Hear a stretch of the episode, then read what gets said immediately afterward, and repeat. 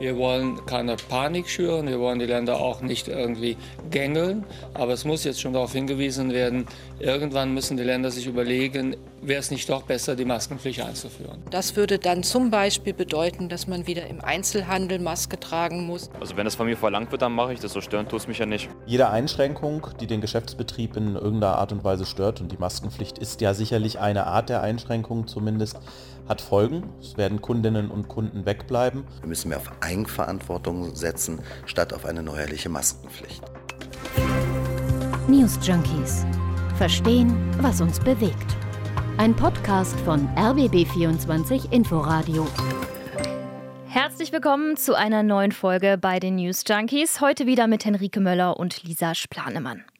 Maske im Kino während des Films tragen, im Restaurant auf dem Weg zum Sitzplatz oder beim Einkauf im Supermarkt. Das könnte bald wieder Realität werden. Bundesgesundheitsminister Karl Lauterbach, der appelliert an die Länder, dass die die Maskenpflicht in Innenräumen wieder einführen. Maskenpflicht. Ja, gilt die bald wieder überall?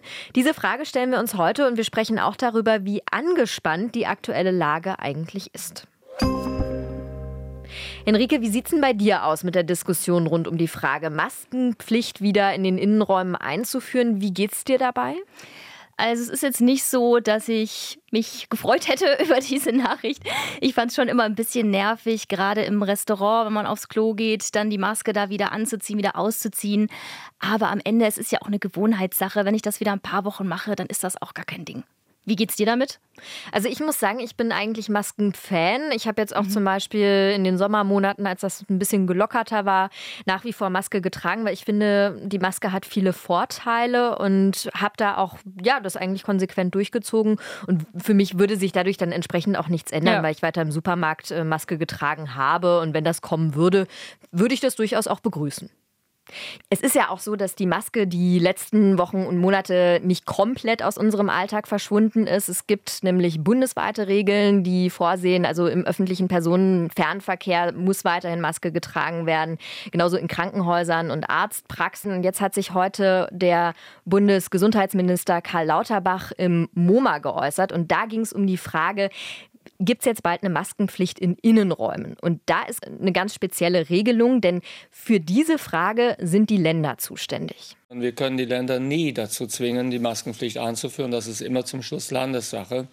Äh, das hätten wir nicht machen können, selbst wenn wir gewollt hätten. Wir haben ja keine Notlage in dem Sinne. Somit ist das jetzt im Ermessen der Länder. Ich glaube aber auch, dass die Länder damit verantwortungsvoll umgehen. Also das ist jetzt erstmal als Denkanstoß zu verstehen, ein Appell an die Bundesländer. Noch ist da nichts beschlossene Sache. Wie angespannt die Lage konkret ist, dass man jetzt auch mit solchen Maßnahmen darauf reagieren müsste, darauf kommen wir gleich noch zu sprechen. Uns stellt sich jetzt aber erstmal die Frage, wie wahrscheinlich ist es, dass es dann auch wieder zu einer verschärften Maskenpflicht kommt und wir dann bald auch wieder alle Maske in Innenräumen tragen. Ja, und so einfach ist es auch gar nicht zu beantworten. Das ist jetzt natürlich ein bisschen eine unbefriedigende Antwort, aber eben dadurch, dass die Entscheidung bei den Ländern liegt, was Maskenpflicht in Innenräumen angeht, kann sich das von Bundesland zu Bundesland unterscheiden. Ja, es droht also mal wieder ein Flickenteppich. In Berlin zeichnet sich da allerdings schon eine erste Entscheidung ab. Also da könnte sich nächste Woche schon was tun diesbezüglich. Gesundheitssenatorin Ulrike Gothe, die hat sich für eine verstärkte Maskenpflicht ausgesprochen. Das würde dann zum Beispiel bedeuten, dass man wieder im Einzelhandel Maske tragen muss, in den Hochschulen, in äh, Einrichtungen der Erwachsenenbildung, in Museen und Gedenkstätten. Also noch ein relativ mildes Mittel. Auch aus Brandenburg kommen Signale, dass dort die Maskenpflicht in Innenräumen wieder kommen könnte. Nicht alle stehen aber der Maskenpflicht offen gegenüber. Es gibt da auch einige kritische Stimmen. Darauf kommen wir später noch zurück. Was wir auf jeden Fall sagen können an dieser Stelle ist, dass es schon ziemlich wahrscheinlich ist, dass sich die Corona-Regeln jetzt wieder verschärfen werden. Denn wir sehen ja, die Diskussion ist wieder entfacht und das ist durchaus ein Indiz dafür, dass dann auch jetzt wieder alles ins Rollen kommt. Bundesgesundheitsminister Lauterbach findet auch die Zeit drängt. Darauf hat er heute im MoMA-Interview hingewiesen. Wir haben wieder stark steigende Fallzahlen, wir haben eine hohe Dunkelziffer. Die Krank Krankenhäuser sind zum Teil schon an der Überlastungsgrenze und leider steigt auch die Sterblichkeit. Jetzt haben wir gerade gehört, wie der Bundesgesundheitsminister Karl Lauterbach die derzeitige Lage einschätzt. Ich würde an dieser Stelle vorschlagen, wir verschaffen uns mal einen konkreten Überblick.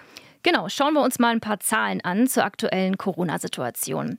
Also die vom Robert Koch Institut angegebene bundesweite 7-Tage-Inzidenz. Die steigt seit September wieder ziemlich an. Gestern und heute lag sie bei etwa 800. Zum Vergleich, vor einer Woche lag diese Zahl noch bei 570 rum, vor einem Monat etwa bei 250. Also Kurve geht tendenziell auf jeden Fall nach oben. Allerdings liefert die bundesweite 7-Tage-Inzidenz auch kein vollständiges Bild der Infektionslage Auflage, weil bei weitem nicht alle Infizierten einen PCR-Test machen lassen und nur positive PCR-Tests zählen in diese Statistik mit rein. Ja, und die Belegung der Intensivbetten ist ja auch noch ein Indikator dafür, wie stark das Pandemiegeschehen tatsächlich ist. Und da geht die Kurve seit Mitte September laut RKI nach oben. Gestern, also Mittwoch, wurde der höchste Stand seit Mitte April dieses Jahres registriert. Und das nicht nur auf den Intensivstationen, auch zum Beispiel auf den Normalstationen ist die Belegung mit positiv auf Corona getesteten Patienten gegenüber der Vorwoche um die Hälfte gestiegen. Das hat Susanna Jona, sie ist Vorsitzende der Ärztegewerkschaft Marburger Bund, der Funke Mediengruppe gesagt. Das alles belastet das Personal. Die Isolationsnotwendigkeiten bedeuten Zeit und natürlich auch Bettenkapazitäten zusätzlich. Und schon jetzt seien viele Notaufnahmen überlastet. Die Rettungsleitstellen hätten in manchen Bundesländern Schwierigkeiten, zum Beispiel für Patienten in Rettungswagen freie Kapazitäten zu finden. Ja, falls jetzt wegen Corona noch Personal in Krankenhäusern ausfallen würde, dann wird es wirklich eng, befürchtet Jona. Die Deutsche Krankenhausgesellschaft DKG ist deshalb auch stark für eine Maskenpflicht in Innenräumen, wie Lauterbach sie fordert.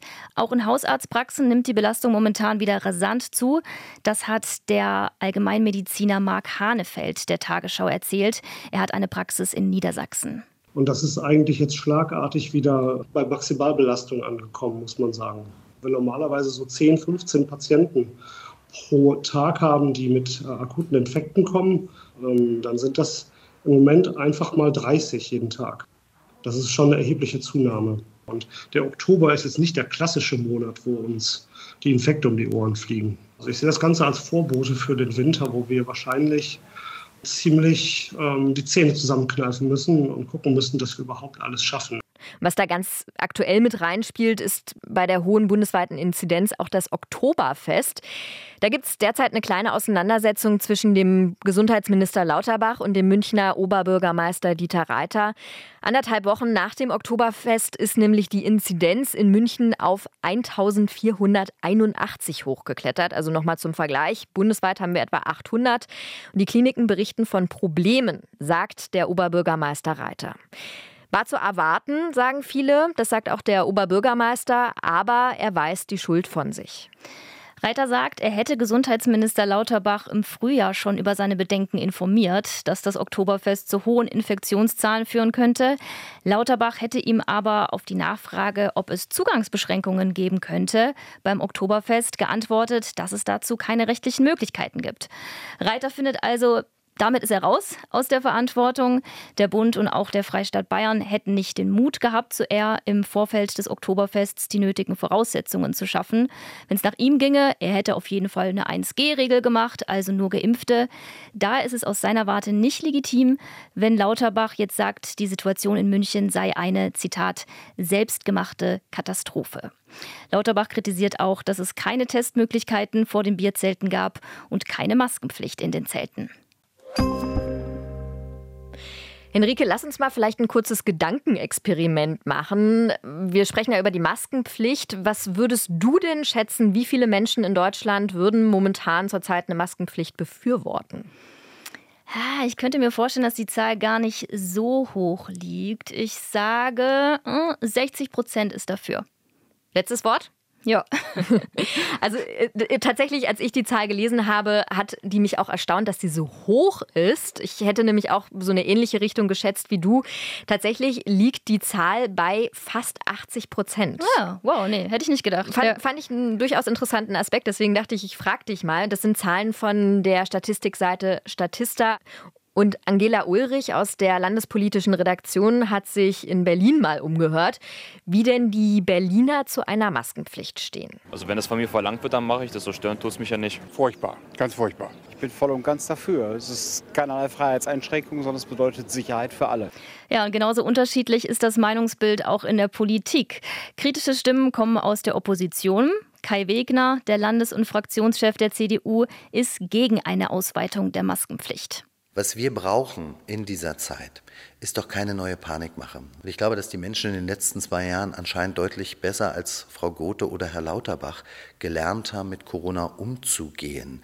Wir müssen mehr auf Eigenverantwortung setzen, statt auf eine neuerliche Maskenpflicht. Ja, und auch aus der Wirtschaft kommt Kritik. Der Einzelhandel zum Beispiel sagt, die Maskenpflicht hat direkte Auswirkungen auf den Umsatz. Heißt also, wenn die Maske getragen wird, wird weniger eingekauft, so die Rechnung. Wir konnten darüber mit Philipp Haferkamp vom Handelsverband Berlin-Brandenburg sprechen und er erklärt den Zusammenhang so. Jede Einschränkung, die den Geschäftsbetrieb in irgendeiner Art und Weise stört, und die Maskenpflicht ist ja sicherlich eine Art der Einschränkung zumindest, hat Folgen. Es werden Kundinnen und Kunden wegbleiben und dort, wo Kundinnen und Kunden wegbleiben, da sinkt der Umsatz. Also man werde den Einschnitt im Notfall ertragen, sagt der Handelsverband Berlin-Brandenburg. Er fordert bei Einbußen aber entsprechende Ausgleichszahlungen. Ja, und in den letzten beiden Jahren wurden ja auch immer wieder solche Hilfspakete geschnürt, um dann die betroffenen Unternehmen finanziell zu stützen. Ob sie nun kommt, die neue Maskenpflicht oder nicht, ob man sie gut findet oder nicht, Fakt ist, es gibt eine neue Omikron-Variante und die bereitet Forschern Sorge. Sie heißt BQ1.1 und noch ist ihr Anteil zwar klein, aber ihr Anstieg ist steil. Und deshalb gehen manche Experten davon aus, dass diese neue Omikron-Variante eine neue Welle auslösen könnte, und zwar schon im November. Das Besondere an BQ 1.1 ist, sie hat fünf neue Mutationen und die sorgen wiederum dafür, dass die Omikron-Variante dem Immunsystem besser entkommen kann. Und dadurch kann sich dann die Variante entsprechend schneller ausbreiten. Das heißt jetzt aber nicht, dass der Krankheitsverlauf bei BQ 1.1 schwerer ist. Das Ansteckungsrisiko ist nur wahrscheinlich höher. Aber auch bei dieser neuen Omikron-Variante haben sich die Impfungen als zuverlässig erwiesen. Das ist also mal eine sehr gute Nachricht. Das hat unter anderem Friedemann Weber, der Direktor des Instituts für Virologie an der Justus-Liebig-Universität in Gießen, gesagt, und zwar gegenüber dem Fokus.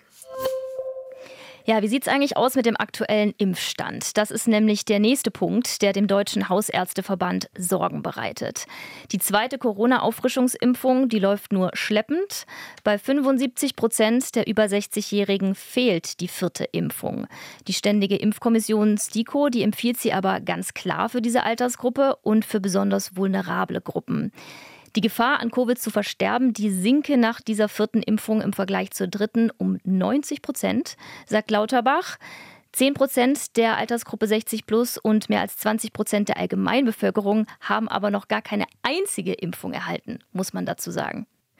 Was ganz interessant ist, die höchste Impfquote hat Bremen mit fast 92 Prozent, die geringste hat Sachsen mit knapp zwei Drittel.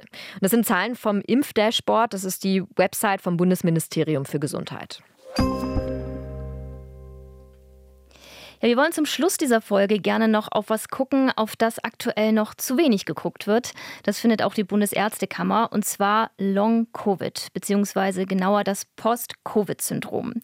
Bis zu 15 Prozent der Corona-Infizierten entwickeln das nach durchgestandener Infektion. Die Bundesärztekammer hat diese Woche eine Stellungnahme dazu veröffentlicht, in der sie größere Anstrengungen fordert, um das Post-Covid-Syndrom zu erforschen. Was ist dieses Syndrom genau? Und tatsächlich ist das gar nicht mal so einfach zu beantworten, weil darunter die verschiedensten Symptome fallen können. Also viele leiden unter einer krankhaften Erschöpfung, sind ständig erschöpft entsprechend, sind müde. Andere klagen über Kopf-, Brust- und Gelenkschmerzen, über Husten, Haarausfall. Andere haben wiederum neurologische Symptome. Fakt ist, wer diese Beschwerden drei Monate nach einer Corona-Infektion immer noch hat, der leidet unter dem Post-Covid-Syndrom. Michelle ist eine von vielen Tausenden, die unter dem Post-Covid-Syndrom leidet. Sie ist 31 und lebt in Berlin. Und unsere RBB-Kollegin Anja Herr hat sie besucht. Michelle ist Studentin. Eigentlich müsste sie gerade eine Hausarbeit schreiben, aber mehr als zwei Sätze pro Tag schafft sie nicht. Also es ist super schwer zu erklären, warum man daran scheitert, was zu lesen, das in eigene Worte umzuformulieren und es aufzuschreiben. Aber das sind halt ähm, genau die Symptome wie Brain Fog, an denen wir scheitern. Im Endeffekt, als hätte man einen konstanten Schleier vorm Gehirn, durch den man sich durchkämpfen muss. Anderthalb Jahre ist Michelles Corona-Erkrankung jetzt her und seitdem ist sie fast nur noch zu Hause. Sport, Freunde treffen, das alles geht nicht, berichtet sie. Selbst zum Einkaufen fehlt ihr die Kraft. Im Supermarkt ähm, läuft oft Musik. Im Supermarkt ist es laut. Ähm, es ist das Gemurmel der anderen Menschen. Ich kann ja sowieso keine 100 Meter normal laufen wie jemand anderes. Das heißt, ich schaffe den Gang äh, zur, zur Kasse mit meinen Sachen gar nicht, weil ich auch nicht tragen kann. Die 31-Jährige ist fast permanent auf Hilfe angewiesen und ohne ihre WG-Mitbewohner und ohne ihren Freund würde es gar nicht gehen, sagt sie. Was Michelle und andere Post-Covid-Syndrom-Patienten zusätzlich belastet, ist die Perspektivlosigkeit. Also Michelle weiß nicht, wann es ihr besser gehen wird. Beim Post-Covid-Syndrom gibt es keinen klaren Behandlungsplan. Die Versorgung von den Patienten steckt noch in den Kinderschuhen. Und das sieht auch der Präsident der Bundesärztekammer so, Dr. Klaus Reinhardt. Also am dringendsten notwendig ist vor allen Dingen, dass Forschungsförderung ausgesprochen wird und dass die Forschung auch äh, interdisziplinär erfolgt, auch über die Sektoren hinweg. Das ist das eine. Zweite Forderung wäre, dass man spezifische Zentren für Post-Covid-Syndrom Behandlungen einrichtet. Auch die sollten die Möglichkeit haben, dass eben alles, was an Expertise, die aktuell natürlich noch wächst, die ja zunehmend, diese Erkenntnisse auch einfließen an den Stellen, in denen Patienten dann behandelt werden. Also Forschungsbedarf auf der einen Seite, Austausch zwischen Haus- und Fachärzten mit Wissenschaftlern, die zum Post-Covid-Syndrom forschen, auf der anderen. Offen ist zum Beispiel immer noch, wer das Post-Covid-Syndrom überhaupt bekommt, also wer eine mögliche Veranlagung dazu hat. Es ist nämlich auch nicht so, dass Leute mit starkem Corona-Verlauf eher das Post-Covid-Syndrom bekommen. Also das kann man nicht beobachten. Und dann ist ganz wichtig, wie lassen sich Langzeitfolgen vermeiden? Also wie kann man dafür sorgen, dass das Post-Covid-Syndrom erst gar nicht entsteht? Und wie kann man die Therapiemöglichkeiten verbessern? Welche Ansätze gibt es da? Das sind alles Aspekte, die es noch zu erforschen gilt rund um das Thema Post-Covid-Syndrom. Ja, wichtig ist zu sagen, Corona ist noch nicht vorbei, auch wenn sich das an manchen Stellen vielleicht für einige anfühlt. Wir wollen jetzt natürlich ähm, nicht Panik machen, aber es ist auf jeden Fall unvernünftig, die Alarmsignale, wie man sie aktuell sieht, wie zum Beispiel der Krankenhäuser oder der Hausärzte, komplett zu ignorieren, sondern man muss das Thema auch wieder auf den Tisch bringen. Ja, ich glaube, wir haben alle keine Lust auf Corona. Also ich musste mich auch ein bisschen überwinden zu sagen, lass uns heute bei den News Junkies mal auf die Pandemie mal wieder schauen. Aber die Infektionszahlen, die steigen eben, ob es uns passt oder nicht. Und wenn wir die mit einer Maske in Innenräumen wieder runterkriegen, dann bin ich dabei. Dann sagen wir Tschüss an dieser Stelle und wir hören uns morgen wieder bei den News Junkies. Tschüss, bis morgen. News Junkies. Verstehen, was uns bewegt. Ein Podcast von RBB24 Inforadio. Wir lieben das Warum.